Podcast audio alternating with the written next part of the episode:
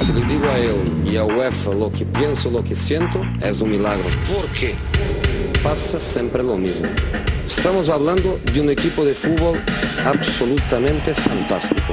Yo no entiendo por qué. Solo para dejar esta pregunta, que es una pregunta que yo espero tener um, respuesta, termino mi carrera hoy. La Casa del Fútbol Internacional. ¿Por qué? I think I'm a special one. El 9 y medio radio.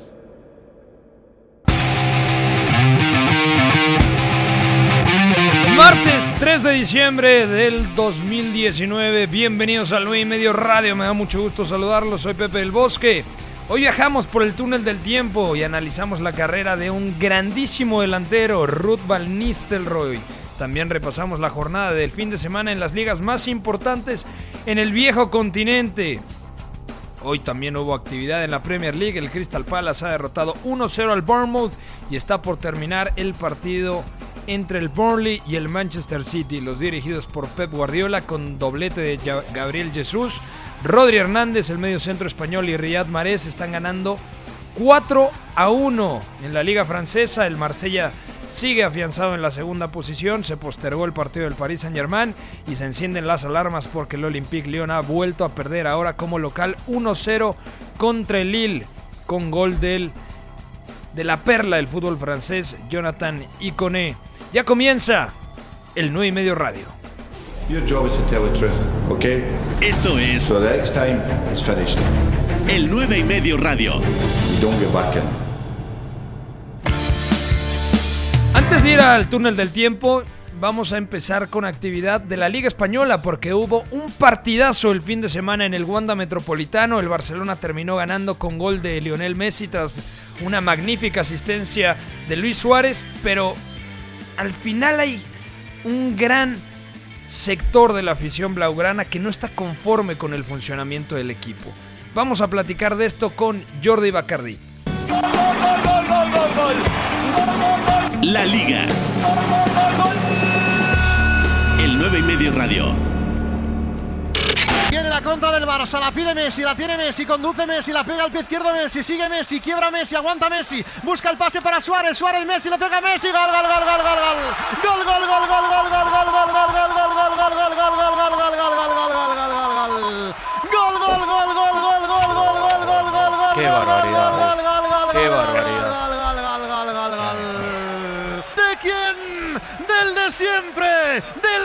que cose el balón a su pie izquierdo y a partir de ese trazo empieza a dibujar diablura tras diablura tras diablura y así llevamos con 701 partidos narrando, contando, cantando, describiendo, disfrutando, maravillándonos con el bendito pie izquierdo, el hombre que con ese botín sigue escribiendo la historia del fútbol mundial, sigue escribiendo pasajes para el recuerdo. El último, 10 años después de su primer balón de oro y 24 horas antes de recibir mañana el sexto, conduciendo el balón desde la zona de nadie. Es el asesino de palabras. Qué difícil nos lo pones, Leo. 42, segunda parte. Eterno balón de oro para el bendito pie izquierdo. En el Wanda apareció el mejor. Atlético de Madrid 0. Bendito seas. Lionel Andrés Messi Cuticini. Barça 1. Mi querido Jordi Bacardit, ¿cómo estás, amigo? Perfecto, buenas noches a todos. La- Bueno, buenas tardes en México, en este caso. Eh, exactamente, ¿qué hora es allá en España? 11.05, ¿no? Por Ahí ahí. en España son las 11 y 5 ahora mismo. Y tú estás muy cerquita de Barcelona. Sí, sí, cerquita, apenas una horita en coche. Muy bien, mi querido Jordi. La primera pregunta y obligada. ¿Cómo carambas ganó el Barcelona en el Wanda Metropolitano? La pregunta que se están haciendo todos los aficionados al Fútbol Club Barcelona. Bueno, eh, yo creo que el partido se pudo diferenciar en, en varias partes dentro del mismo. Sí que es verdad que los 25 iniciales del Atlético de Simeone son muy buenos, Sí, sabes, sí. en las intenciones, con una presión muy agresiva y muy ordenada, buscando el robo sobre todo de Rakitic y de Junior Firpo, intentando orientar la presión hacia el giro de espaldas de Rakitic mirando, hacia su propia portería y las recepciones abiertas de giro eh, de Junior Firpo, porque si las orientaba hacia el carril opuesto con Sergi Roberto, es un jugador que tiene más capacidad para salir. Y entonces el Atlético, eh, orientando hacia el perfil zurdo del Barça, pudo robar muy bien y atacar ese intervalo central-lateral con continuidad y generó muchísimas ocasiones. De hecho, los 25 iniciales, sin Ter Stegen, el Barça los termina perdiendo perfectamente. ¿Te gustó la opción de utilizar a Rakitic como medio centro y a Frenkie de Jong y Arthur como interiores? Digo, por lo menos en el planteamiento inicial, a mí me generó muchísimas dudas. Se juntó un muy buen Atlético de Madrid, por todo lo que explicas. Además, muy complementario ese doble pivote formado por Tomás y Héctor Herrera, que el mexicano da un grandísimo partido. Pero por parte del Barcelona, cuando yo vi la alineación, esperaba a Frenkie Jong como medio centro, a Rakitic en el interior derecho para compensar todo lo que hace Lionel Messi partiendo desde la derecha, pero realmente cuando el Barcelona no tiene la pelota defiende en 4-4-2 y Arthur como interior izquierdo. ¿Te gustó la, eh, eh, la postura inicial, el planteamiento inicial de Ernesto Valverde? Bueno, la verdad es que el Rakitic actual, que es un perfil de futbolista que carece un poco de elasticidad o agilidad o giro para poder superar presiones, eh, ante equipos que le plantean una agresividad muy alta en campo propio, sí que no tiene ahora mismo eh, esos, esos, mecanismos que necesita el Barcelona para transitar junto. Entonces, Frenkie de Jong en esa primera altura del medio campo sí que sería más útil eh, para poder potenciar su conducción o su regate seco. Entonces, esto sí que sí que pudo sorprender porque si pones a Rakitic en el primer pase, invitas hasta cierto punto al rival a que te pueda saltar más alto, porque tampoco tiene ese, ese elemento capaz de eliminar presión. Y luego sobre lo más relacionado a la compensación, compensación defensiva cuando, defienden en 4-4-2, sí que es verdad que Valverde empezó con Arthur en el interior diestro y De Jong en el zurdo, pero ya en el 25 eh, modificó ambos de perfil porque el brasileño es un futbolista un poco más posicional y no terminaba de llegar el recorrido exterior a la banda para tapar a Saúl, que en ese caso era el lateral del Atlético y entonces eh, poniendo a Jong por derecha, que sí que es un futbolista que tiene más recorrido, más recorrido, más ida y vuelta y puede esperar mejor en línea de cuatro, entonces el, Bar, el Barça cerró mejor y situó a Arthur en el centro, que también le dio ese punto de pausa y de control necesario para sentarse en campo rival y empezar a dominar el choque desde ese momento.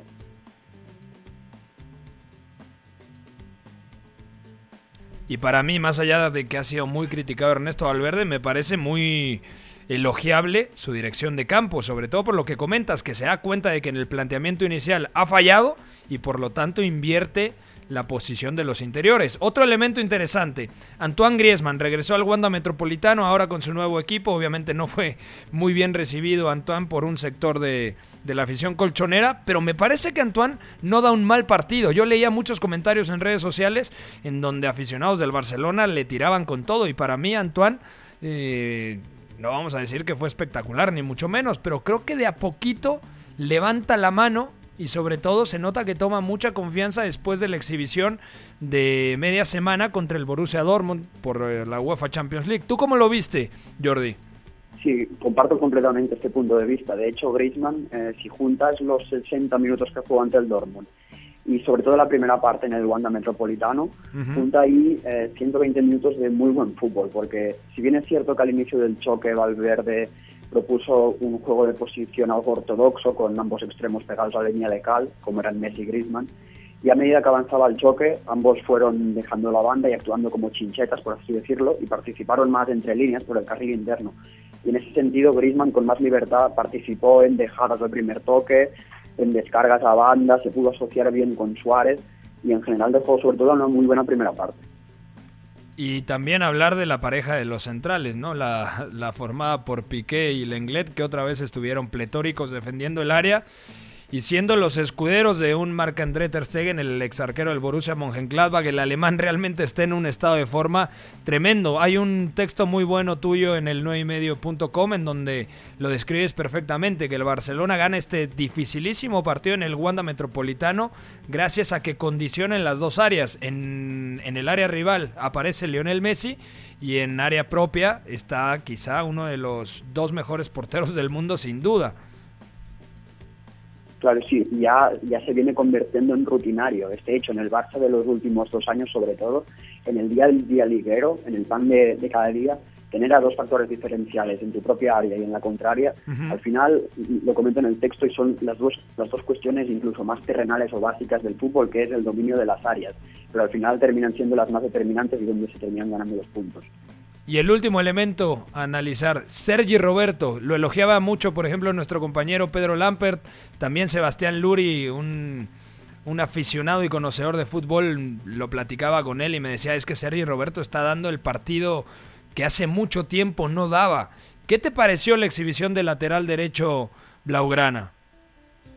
Sí, en general el partido de Sergio Roberto fue completísimo ya no tanto porque además de, de, participar en defensa de manera correcta, midiendo bien distancias con balón, rival, compañero, y en la defensa del área pequeña también se mostró coordinado, sino que con pelota y sobre todo en fase de salida fue una pieza sobre la que poder construir sistema y apoyarse cuando el equipo le costaba. Porque si bien es cierto que el Barcelona normalmente cuando tiene a Nelson Semedo por ese carril diestro le cuesta, eh, tener ese elemento capaz de transitar junto a él, con Sergio Roberto, que en asociación, conducción, eh, es un puntito bastante superior al portugués, sí que, sí que pudo transitar muy bien y muy junto. Jordi Bacardí, te mandamos un fuerte abrazo, amigo. Gracias por tomar la llamada. Que descanses hasta eh, Cataluña. Buenas noches. Buenas noches, un placer. Bueno, ahí estaba el señor Jordi Bacardit. ¿Cómo está la tabla de posiciones? Barcelona 31 puntos, al igual que el Real Madrid. El Sevilla tiene 30, Real Sociedad 26. También el, eh, el otro equipo vasco, el Atlético de Bilbao. Y 25 el Atlético de Madrid. Eduardo Zurita, demasiado castigo la derrota para el conjunto colchonero, ¿sí o no? Eh, partido difícil, ¿no? Porque el, al primer tiempo parecía que el Atlético se lo podía llevar. Sí. Y en el segundo tiempo creo que es justo que el ganador de ese segundo tiempo sea el Barcelona. El primer tiempo, como bien dice Jordi, lo rescata Ter Stegen y el segundo lo mata Messi, ¿no? Que es algo que hemos visto muchas veces.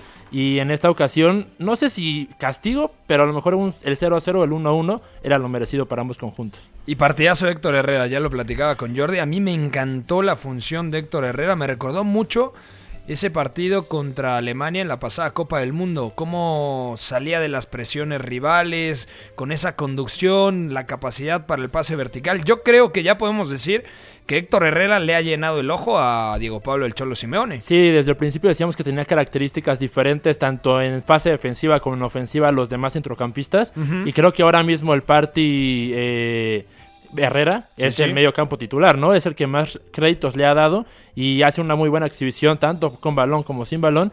Y no sé, a mí el que me recordó fue el partido contra Holanda en la Copa del Mundo 2014, que creo que es cuando más lo ve el mundo Sí, eh, en ese pues, momento. Más Como que contra Alemania, quién sabe, ¿no?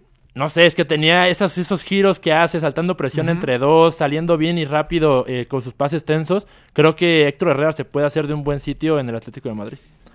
Incluso cuando vi el partido de Héctor Herrera, pasó por mi cabeza el hay por fin un mexicano que le puede competir a Raúl Jiménez por ese galardón del mejor mexicano en el viejo continente. Sí. Lo de Raúl es superlativo, pero lo de Héctor Herrera en un equipo que además aspira a ganar la liga, entre comillas, porque sabemos que realmente Barcelona y Real Madrid son bastante favoritos, y aspira a competir por lo menos a cuartos de final, semifinales, y por qué no dar la, sor- la sorpresa como ya lo hizo en 2016 y en 2014 en Copa de Europa. Sí, es que desde yo, yo el, pensamiento que a mí me vino fue un poco diferente, pero en la misma sintonía que desde Javier Hernández. Qué guapo dijiste, no, no, no.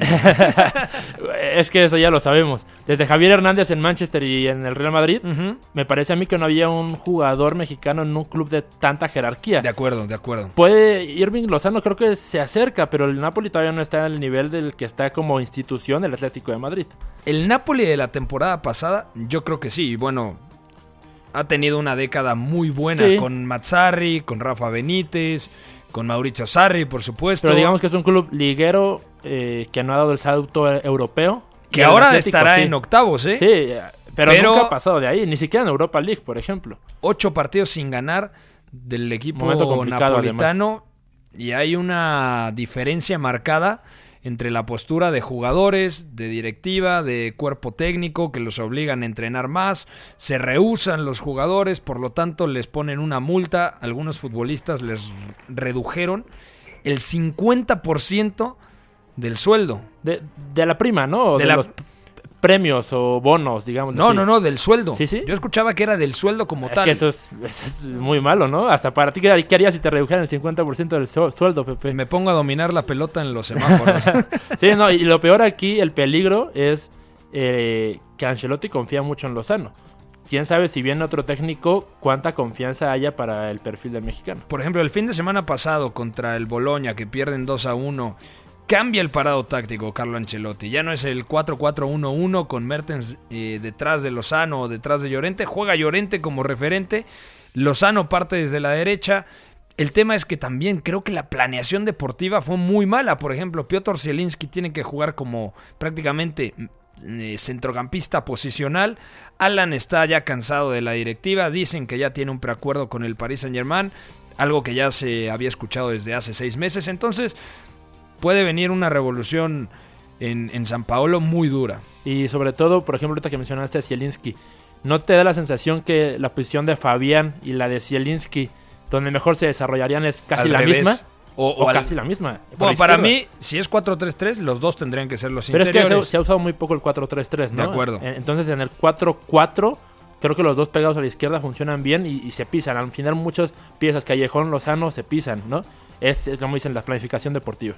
Bueno, vamos ahora a actividad de la Premier League. Saludo en los controles a mi querido Pavel Nedved, también a Fon, nuestro productor, el jefe de información, Emilio Acosta Basurto. Vamos con la liga inglesa. Premier League.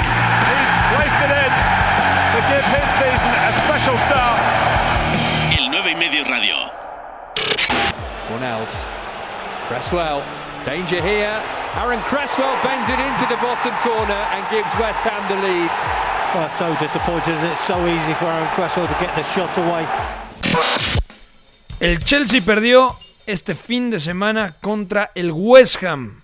Una de las sorpresas porque el West Ham realmente ha tenido un comienzo de temporada bastante inestable y el Chelsea, mm, ante todo pronóstico, está compitiendo bien en Champions y está haciendo una buena temporada liguera. Ya está en la línea telefónica nuestro analista del fútbol inglés, Manu Escuder. ¿Cómo te va, amigo? Hola Pepe, ¿qué tal? ¿Todo bien? Como siempre, por aquí. Oye, qué sorpresa, ¿no? En Stamford Bridge, victoria entre otro equipo de Londres, el West Ham, que no lo pasaba nada bien. Eh, incluso se hablaba de una destitución del ingeniero Pellegrini, pero pues ha ganado al conjunto blue con un poco de fortuna, también hay que decirlo. Sí, realmente el West Ham no estaba pasando por un buen momento. Eh, Este 4-1-4-1 que se, que se inventó Pellegrini eh, no le estaba terminando de funcionar porque se descolgaba mucho. Eh, en el partido contra el Chelsea pasa un 4-4-1-1 con Felipe Anderson lanzando, bueno, intentando lanzar transiciones, que realmente era el principal arma de, de West Ham esta temporada, y acaban ganando a un, a un Chelsea que, que estaba completando una, una buena temporada, como vienes diciendo.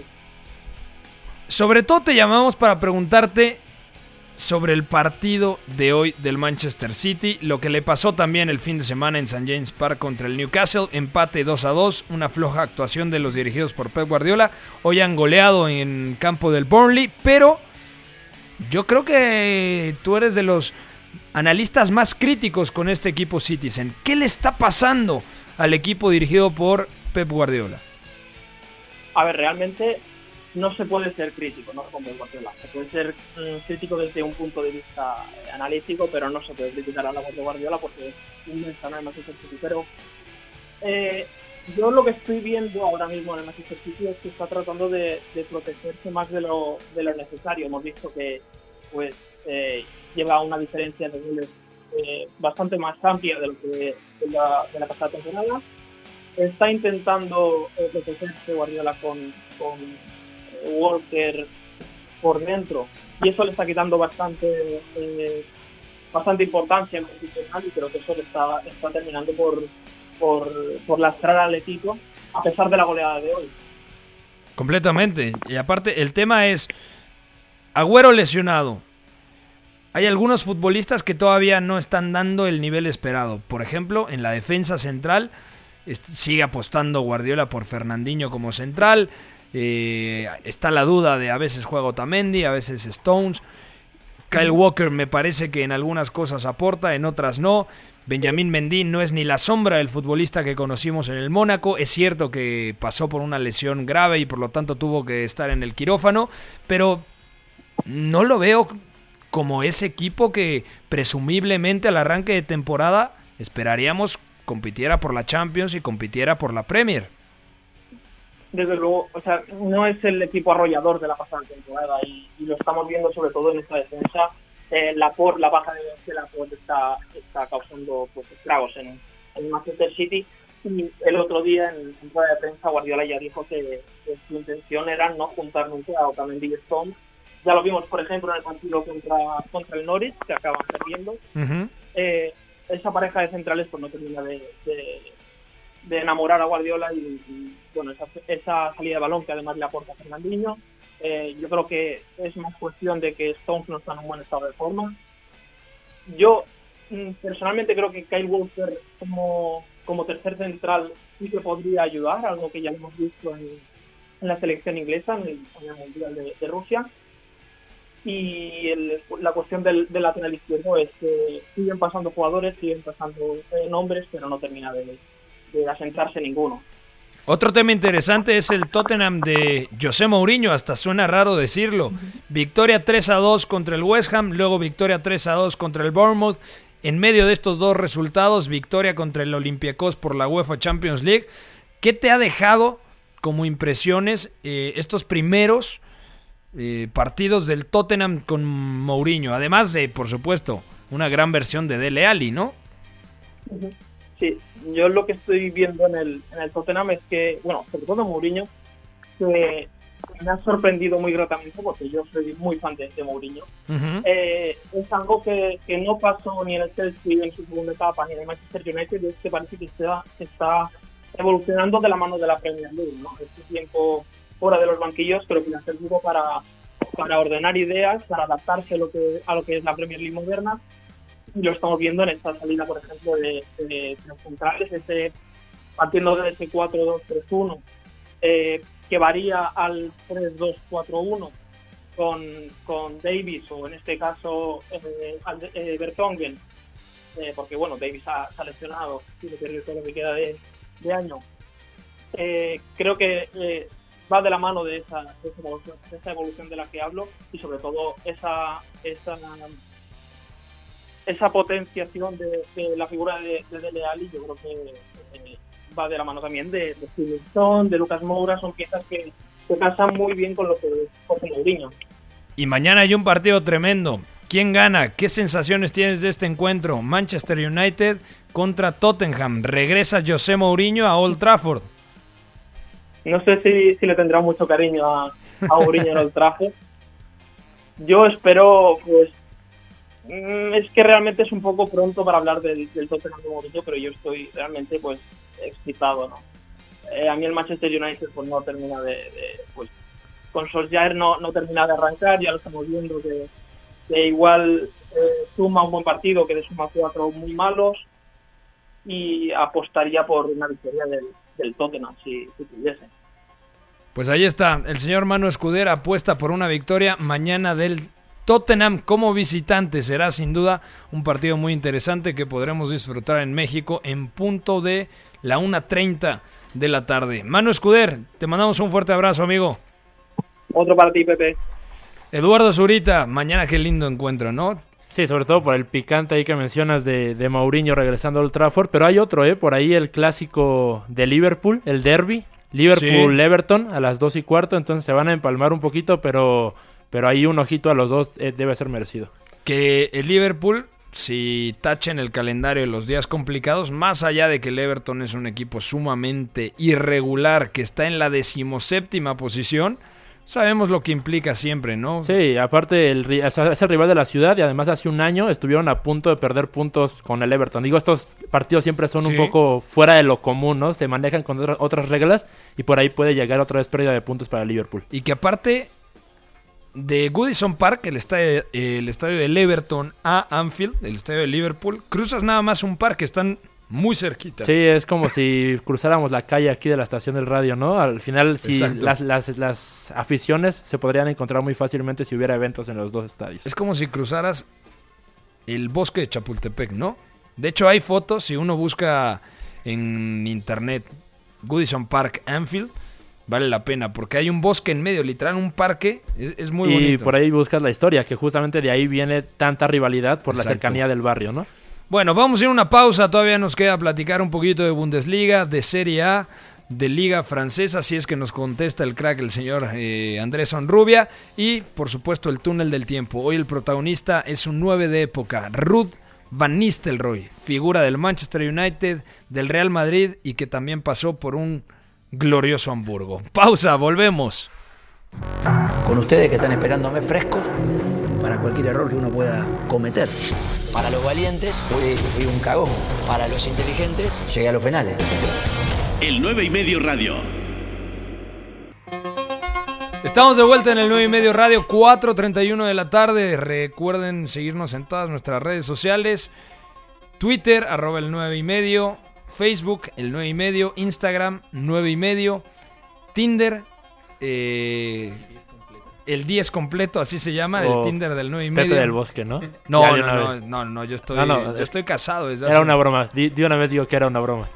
Eh, ¿Qué otro más? Eh, también tenemos, ah, bueno, por supuesto, Spotify, SoundCloud. Gracias a toda la gente que nos sintoniza. Ya repasamos la Liga Española, la Premier League. Ahora es turno de la Bundesliga. ¿Cómo le fue al Bayern Múnich? Dieses Gefühl kann man nicht beschreiben, das äh, muss man mal erlebt haben. Bundesliga. Not here in Gelsenkirchen. Is, Gelsenkirchen is dead. El 9 y medio radio. La contra de Bailey con Follan va para Bailey, se va, se va León Bailey, allí va el jamaiquino, lo tiene Bailey, gol,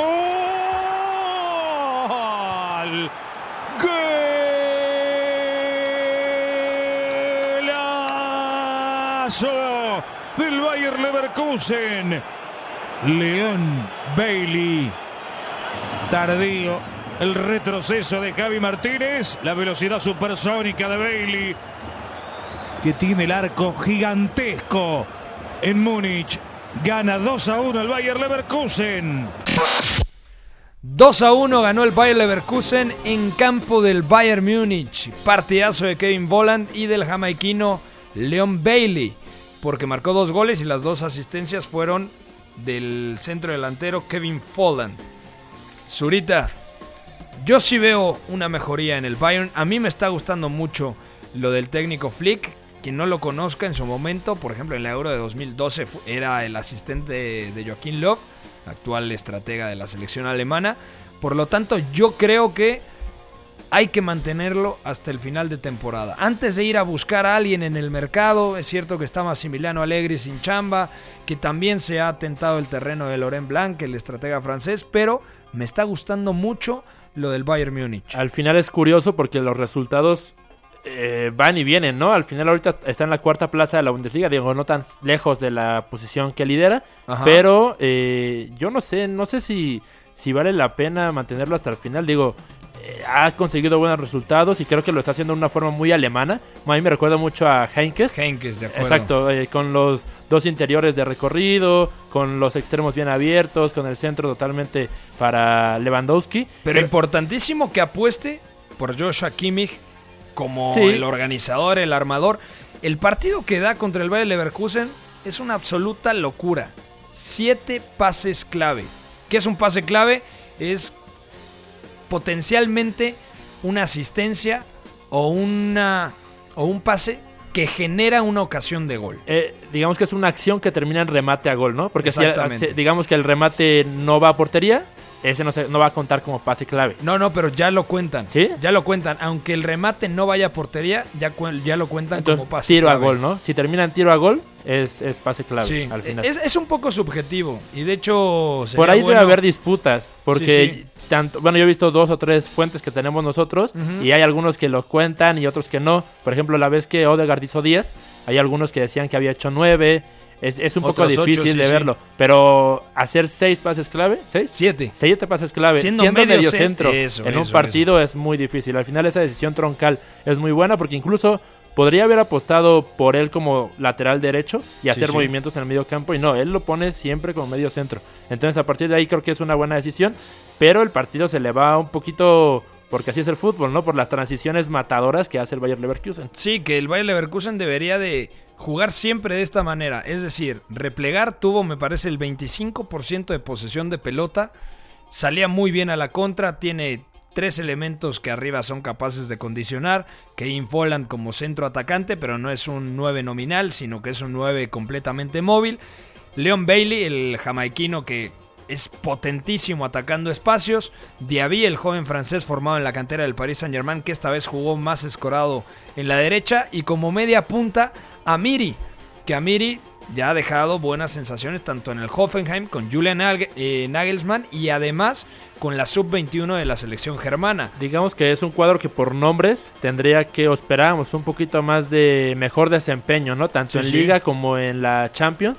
Eh, esa temporada le ha costado, pero cuando tienen su espacio, cuando tienen los metros para recorrer, creo que es el mejor escenario para que se puedan desarrollar estos nombres que ya mencionaste. Como van a echar al Bayer Leverkusen de la Champions, es decir, va a jugar la UEFA Europa League porque terminarán clasificando Juve primero y Atlético segundo, o al menos la lógica apunta a eso, yo creo que el Leverkusen terminará dentro de los primeros cuatro la temporada. Para mí, y ayer lo dije, y, e incluso hubo gente que no estuvo de acuerdo, el Borussia Mönchengladbach se terminará cayendo, el Leipzig competirá palmo a palmo la Bundesliga con el Bayern Múnich y el Borussia Dortmund por simplemente la calidad de plantilla que tiene, seguramente terminará dentro de los primeros cuatro. Pero repito, el Bayern Leverkusen yo creo que por nombres, porque ya no va a tener la, la resaca, el desgaste de la Champions, seguramente terminará top 4. Creo que lo puedo apoyar eso, ¿no? El, Leipzig, Dortmund, Bayern y Leverkusen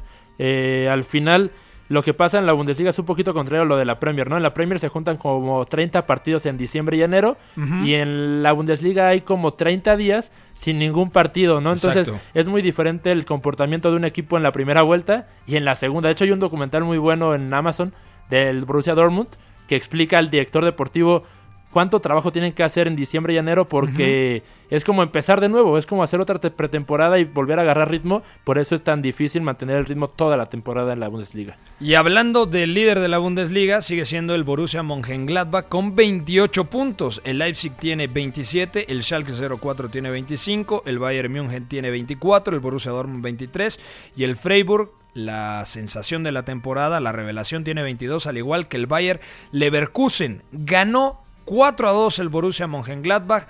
Otro muy buen partido del atacante suizo en bolo. También jugó muy bien Patrick Herman. Hay un elemento que me gusta mucho, el eslovaco Benes, que juega por delante de Neuhaus y de Zakaria. Marcus Turam, eh, también buen partido y además gol jugando por el costado de la izquierda.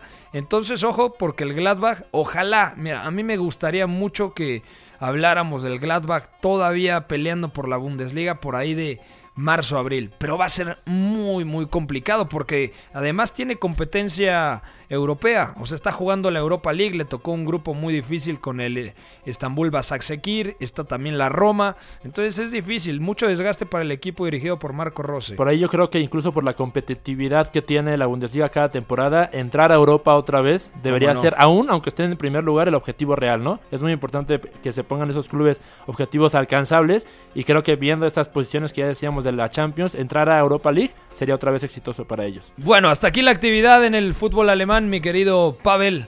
Mándeme por favor con la liga italiana. ¿Qué pasó en el calcio? ¿Hay nuevo líder? Una giornata ricca chiaramente di, di emozioni. Seria. Ma che ci arrivo con tanta serenità e ci arrivo anche con tanta felicità. El 9 y medio radio. It's Ronaldo and it's 2-2. They do seem to be unbreakable. If you want anybody to get you back in a game from the penalty spot, the man in the picture is certainly the go-to guy. Bueno, ¿cómo está la Serie A? La Juventus empató 2 a 2 contra el Sassuolo. El Inter, gracias a que ganó 2 a 1 al Spal, con doblete de Lautaro Martínez y otro buen partido de Romelu Lukaku, es nuevo líder del campeonato italiano. La Lazio tiene 30. El Cagliari, que perdía 2 a 0 contra la Sampdoria como local y luego remontó en un trepidante 4 a 3, está ubicada en la cuarta posición. Ojo con el Cagliari, 28 puntos, temporadón. 13 puntos de los últimos 15 posibles. La Roma tiene 28, los mismos que el Cagliari. También está bien el equipo dirigido por el portugués Paulo Fonseca. La Atalanta tiene 25 unidades y el Napoli muy rezagado. Ya le saca 17 puntos el Inter de Milán. Tiene 20 unidades. Nos equivocamos todos ahorita. Porque al comienzo decíamos, la, la Serie A se la van a disputar Inter, Juve y Napoli. Y por ahí el Napoli, por los problemas, ¿no? Lo que ya acuerdo, platicabas sí, al sí. principio, es, es, es dif- es difícil tratar, yo creo, siempre con su presidente y al final los resultados tampoco acompañaron. Eh, a mí me parece que ya están en un bache del que va a ser muy difícil salir, ¿no? Ya hablabas de la séptima posición que tienen ahorita, con la Atalanta, la Roma, el Cagliari con muy buena temporada en cuarto lugar, entonces les A va ver, a ser muy difícil. ¿Qué es más fácil? ¿Que el Cagliari se meta a Champions o que el Borussia Mönchengladbach gane la Bundesliga? Si tuvieras que dar una apuesta, ¿cuál sería? El Cagliari a Champions, antes de que la gana la Bundesliga el Mönchengladbach. ¿Tú qué dices? Las dos para mí son prácticamente imposibles. O sea, porque la Roma, la Pero es que- Atalanta, incluso el Napoli, yo creo que terminarán arriba que el Cagliari. No sé, a mí solamente, o sea, creo que la tabla así como está, creo que es, creo que es exactamente como me ha gustado los equipos de la Serie A. El Inter primero, Ujú. luego la Juventus creo que y por potencial y luego la Lazio me parece que es de los de abajo el que mejor está jugando y el Cagliari ah, después, no, sé- no sé si la Roma o el Napoli les alcance el fútbol para llegar al- a, lo que ahorita está consiguiendo el Cagliari. Ojo si la Atalanta, imagínate lo que representaría el envío anímico de entrar a octavos de final de Champions. Que puede pasar, porque si gana su partido Oh, milagrazo, ¿no? y no pierde el Manchester City, se puede meter a octavos. Creo que la Lazio, bueno, además tiene la mejor dupla ofensiva, no solamente de Italia, sino de toda Europa. La Lazio tiene en Chiro Immobile y a Joaquín Correa la pareja en ataque que más goles está es que además generando. Si Lewandowski decíamos que es Dios en la Bundesliga, eh, De en la. Serie A lleva temporadas rompiendo récord de, de anotaciones, ¿no?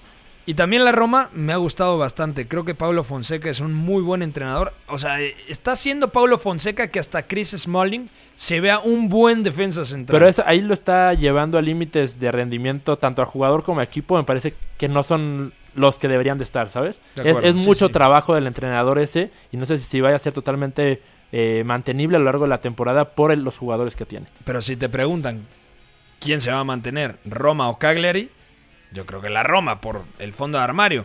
Si uno ve el Cagliari, por ejemplo, Nainggolan, también es cierto que regresó al Cagliari por el tema de la enfermedad de su mujer. Eh, Gio Simeone, el hijo del Cholo, está rindiendo muy bien. Joao Pedro, que hace Joao muy Pedro- buenos partidos, ¿no? El fin de semana Eso es un mito, Joao Pedro ya de- del calcio. Ayer marca doblete. Roj, que ¿cuánto le serviría, imagínate, el croata Roj al Napoli? Que está, lo mandó cedido porque no lo quería Ancelotti. El experimentado medio centro eh, Chigarini. Eh, no sé, creo que es un equipo muy, muy, muy interesante. Y también, por ejemplo, tienen al uruguayo Nández, que llegó procedente de Boca Juniors. A, a mí me ha y gustado. con buen perfil, ¿no? Todos parece que quedan justamente en lo que quiere Sí. jugar Cagliari. Si no termina entrando a Champions, que para mí, al menos en Europa, va a terminar entrando, es uno de esos equipos que recomendamos ver de vez en cuando, ¿no? Echarle un ojito ahí en la Serie A. Como recomendábamos desde hace mucho tiempo seguir al Atalanta de Giampiero Gasperini, ahora lo que está haciendo el entrenador Rolando Marán es, es muy, muy, muy elogiable. Bueno, ah, bueno, ah, también comentar lo de la Juventus. ¿Viste cómo se le escapó el gol a Gigi Buffon? Sí, completo. No, bueno, es que Buffon está retirado desde 2015, yo creo, si acaso, en la Sí. final de la Champions. Y esa vez también regala medio rebotes. Entonces, eh, decisión difícil traerlo para romper el récord y ponerlo de titular. Pierdes puntos como ya sucedió este fin de semana. A ver cómo lo, lo van arreglando ese, ese tema. Me da igual quién gane el Scudetto, pero ya me di cuenta de que me urge, y, y la Juventus es un equipo que me cae bien, pero me urge que alguien más gane el Scudetto, porque creo que le haría bien a- al campeonato italiano. Lo mismo con el Bayern Múnich en Alemania o con el PSG en, en Francia. Francia. por eso festejamos tanto aquel Al- Mónaco de 2017 con Leo Jardim. Yo creo que el Inter de Antonio Conte al final no le va a alcanzar, pero está siendo un animador tremendo. ¿Tú crees que no? Mira, yo creo que tiene muchas posibilidades si no avanza a octavos de Champions.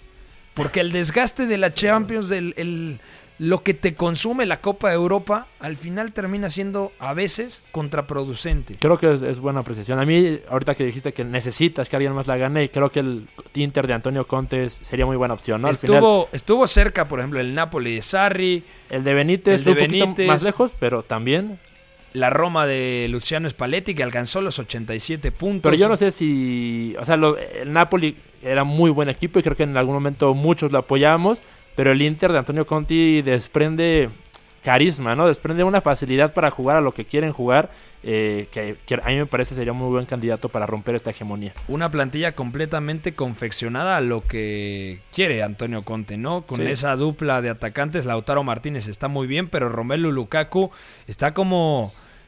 Es el Romelu Lukaku que se esperaba ver en el Manchester United, ¿no? Sí, al final, pero al final está mostrando gestos y golpeo que yo no esperaba verle. Está muy inspirado de verdad el, el- el belga.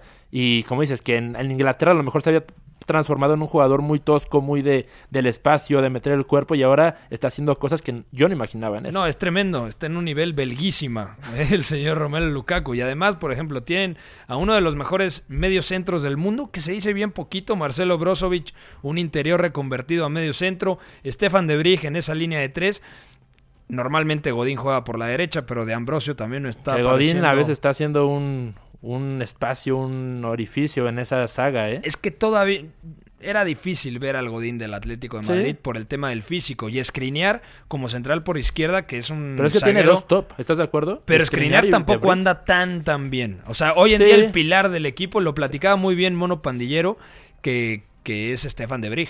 Sí, sí, estoy de acuerdo. Y al final también apuntar lo de Sensi, ¿no? Que había deslumbrado el Sensi Varela en los interiores. Sí. A mí, yo era de los jugadores que más me estaba gustando Sensi en la temporada. Se lesiona y aún así el Inter está consiguiendo resultados, ¿no? Y a veces se, le, importante. se lesionan los dos porque tiene una rotación bien interesante en mitad de campo. Porque los titulares teóricamente serían Marcelo Brozovic, eh, Nicolo Varela y Stefano Sensi. Pero ya ha tenido incluso actividad Borja Valero, el veterano Sí. español que prácticamente no cuenta para nada, pero bueno, Minutos. muchísimo talento tiene todavía. eh, Gagliardini y el uruguayo vecino. Ah, tiene eh, seis nombres muy buenos para la rotación, como bien dices. Bueno, hasta aquí la Serie A y hoy viajamos en el túnel del tiempo, mi querido Pavel Nedved. Mándanos con este viaje fantástico para conocer a Ruth Van Nistelrooy. Túnel del tiempo. Ruth Van Nistelrooy, uno de los mejores delanteros que me ha tocado ver, debutó muy joven en el Den Bosch, luego pasó al Herenveen donde nada más estuvo una temporada, luego fue fichado por el PSV Eindhoven donde consiguió dos veces el campeonato de goleo en la 98-99 y en la 99-2000. Para 2001 ficharía por el Manchester United, equipo en el que estuvo cinco temporadas hasta que lo ficha el Real Madrid en 2006 y gana dos veces la Liga Española con Bernd Schuster y con Fabio Capello 2007 y 2008. Para 2010 llegaría al Hamburgo, en donde todavía tiene una muy buena temporada, la 2010-2011, en donde marca 7 goles en 25 partidos. Y usted seguramente lo recuerda por la 2011-2012 con el Málaga, en donde también hace una buena temporada. Y yendo de atrás para adelante, me parece necesario mencionar, además de su explosión en Holanda, que digamos partamos de ahí, todo lo que hace en el Manchester United, ¿no? Que es el pico y donde alcanza la condición de superestrella, donde se le compara con los mejores delanteros del mundo en ese momento, entre en el primer lustro del siglo, digamos. Sí. Y Del eh, milenio. Del milenio también.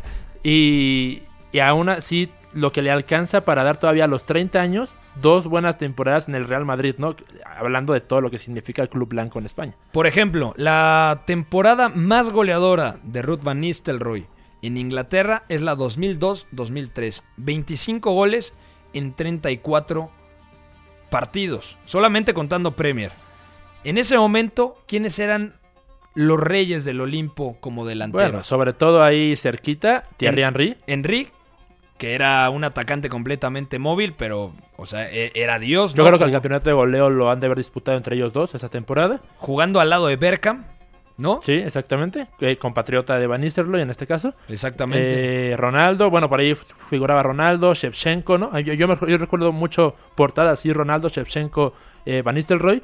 Y, y lo grande que era para el Manchester United, ¿no? Lo, porque aparte es, es un periodo difícil, es un periodo entre la Champions del 99 y lo que vendría a ser después Wayne Rooney y Cristiano Ronaldo. De es un periodo en el que eh, de los invencibles, del crecimiento de Mourinho y aún así creo que la figura del holandés es la más importante para mantener al Manchester United en la élite.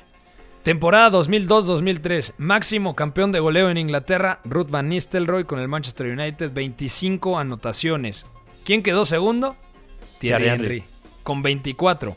Ojo con el que queda tercero con 23 anotaciones. A ver si te acuerdas de este nombre. James Beattie, del Southampton. Hay otro nombre que queda en cuarto lugar con 20 anotaciones. Mark Viduka, el australiano, con el Leeds United. Más, más me acuerdo más del australiano que de Southampton. Y también estaba peleando por ahí, por ejemplo, Michael Owen, de Liverpool claramente, y Alan Shearer, un mítico Histórico. jugador del Blackburn y luego del Newcastle. Sí, por ahí, eh, por ahí también tiene eh, una temporada después todavía con buenos números. Y lo importante para mí es, como te digo, la 2005-2006, creo que bajan mucho sus cifras. Se pierde el Mundial de 2006, que para mí también es una pega muy importante en su carrera, que Holanda no figura en, en la Copa del... Digo, perdón. Se pierde la del 2002. La del 2002. La del 2006 sí la van. hace muy bien y en ese justo momento hace el cambio para Real Madrid, ¿no? Que en el Real Madrid, te digo, llega con 30 años. Para mí es muy difícil imaginar ahorita mismo un jugador que llegue con 30 años al Real Madrid y además la rompa así fundamentalmente durante dos temporadas. 30 años, eso es cierto. No, no me había caído el 20. Y sobre todo el Real Madrid necesitaba un complemento para Raúl González Blanco, que era un claramente muy buen goleador, pero no era un 9 nominal. O sea, Sí. Raúl siempre necesitaba de la presencia de un atacante mucho más estático, como por ejemplo Fernando Morientes, Davor Zucker, el, el propio Ronaldo el gordito. Y que en algún momento se había intentado con Michael Owen, que no eh, funciona para nada. Ronaldo dura una temporada, dos por mucho en mi gusto.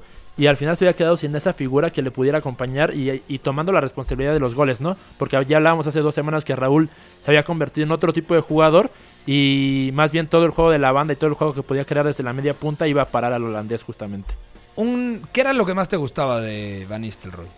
Creo que eh, en definición, ¿no? Ah, Yo lo recuerdo más por la definición que la podía sacar desde cualquier lugar del área. Es decir, tenía, como dicen, muy grabada la portería Sí. en su mente. Porque al final, eh, digamos, eh, sí era rápido, ágil en su momento en el Manchester United, pero sobre todo siempre mantuvo ese serenidad para definir bien. Yo no lo recuerdo tantos fallos eh, increíbles, digámoslo así. Una media vuelta tremenda que incluso... Una vaselina por ahí también. También. No como la de Raúl, pero era muy característica también en el- United. Obviamente por arriba marcó muchísimos goles. Centro de Beckham, remate de Van Nistelrooy, eh, era...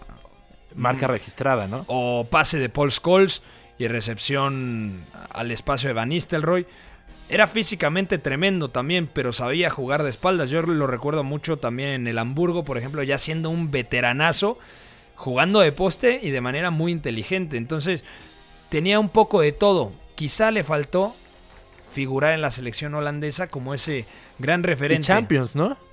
Bueno, Porque más allá de que no gana la Champions, ojo, máximo goleador de la Liga de Campeones en 2002, 2003 y 2005. Máximo goleador de la Eredivisie, lo que platicaba, 99 y 2000.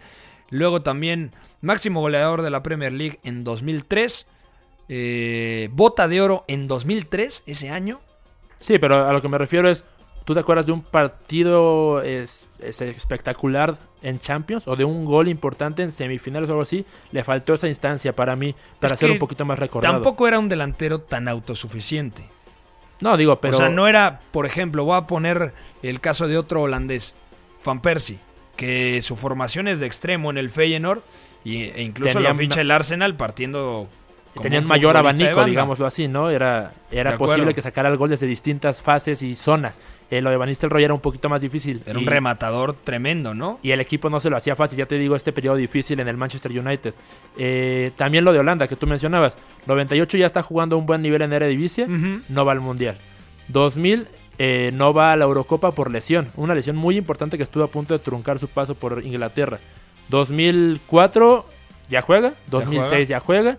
2010 el subcampeonato se lo pierde por lesión y por un poco veteranía. Es decir, ya no llegaba, ¿no? Bueno, le- se retira todavía en 2011, juega un partido con la selección holandesa. Sí, porque él dice, yo quiero regresar para ver si llego a 2012. Ya no llegó tampoco. Pero digo, sus citas no fueron muy puntuales, que digamos. 32 partidos jugados con la selección absoluta de Holanda, en donde marcó 12 goles y repartió solamente una asistencia. Además, fue Pichichi en 2007. Es Sí, decir, importante.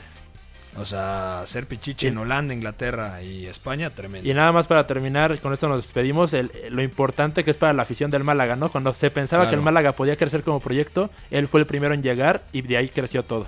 Bueno, hoy viajamos en el túnel del tiempo. Gracias a toda la gente que nos sintonizó. Gracias a la gente que nos escucha en Spotify en SoundCloud. Soy Pepe del Bosque, a nombre de Eduardo Zurita y todo el equipo del 9 y medio Radio. Mañana nos escuchamos porque hay mucha Premier que comentar. Bye bye. Mira, también puede salir aquí una lista de agravios comparativos, pero no acabaremos nunca. Yo vengo aquí porque es mi obligación delante de ustedes. ya ustedes me preguntan y yo, yo respondo. Fuera del campo y ha ganado, lo ha ganado durante todo el año, ha ganado durante toda esta temporada y en el futuro lo que va a ser. Le regalo su Champions particular. Hay veces que me merezco que me manden a pedir espárragos. Fue cuando la cago, la cago. La Casa del Fútbol Internacional. En esta sala, él es el puto jefe, es el que más sabe del mundo, el puto amo. El 9 y medio Radio.